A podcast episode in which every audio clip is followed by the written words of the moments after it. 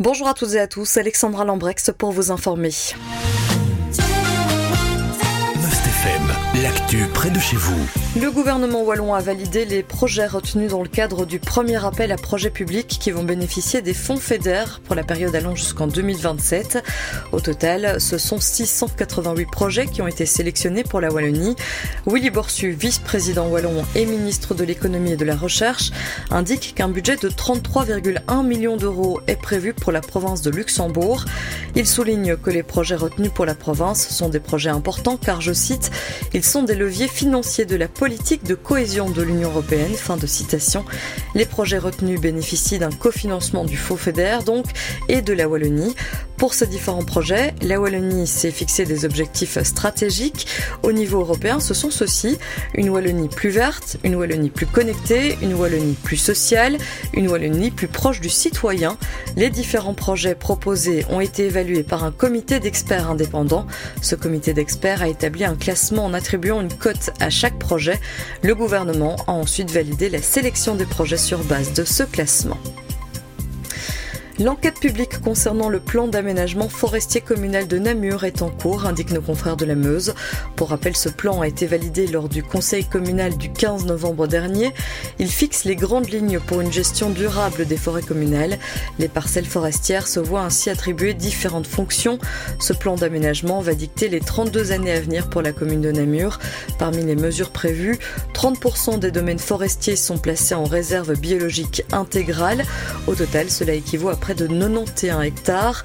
Namur va plus loin que les recommandations wallonnes, donc elles sont de 3% de la surface forestière. Les habitants de la commune sont invités à faire part de leur avis sur ce plan d'ici le 26 mai prochain.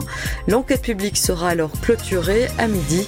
Vous pouvez la consulter sur le site internet de la ville de Namur ou directement vous rendre à l'administration communale.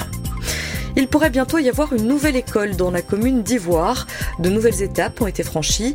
La demande de permis a été déposée il y a quelques semaines et l'enquête publique est désormais terminée. Cette école sera installée entre les villages de Dorine et Spontin, le, long de la rue du Bellois, indiquent nos confrères de l'avenir. À présent, le dossier va être présenté à la commission consultative communale d'aménagement du territoire et de la mobilité. Ensuite, il passera devant le collège communal et le fonctionnaire délégué wallon. La décision concernant le permis devrait être délivré d'ici juillet, avant le lancement des marchés publics, indiquent encore nos confrères. L'école devrait ouvrir ses portes dans trois ans. Le carnaval de la Marquise était de retour ce week-end à Abbé-la-Neuve. Il a eu lieu hier. C'était la première édition après quatre ans d'absence à cause de la crise sanitaire du Covid-19. Au total, 34 groupes ont pris part au carnaval hier.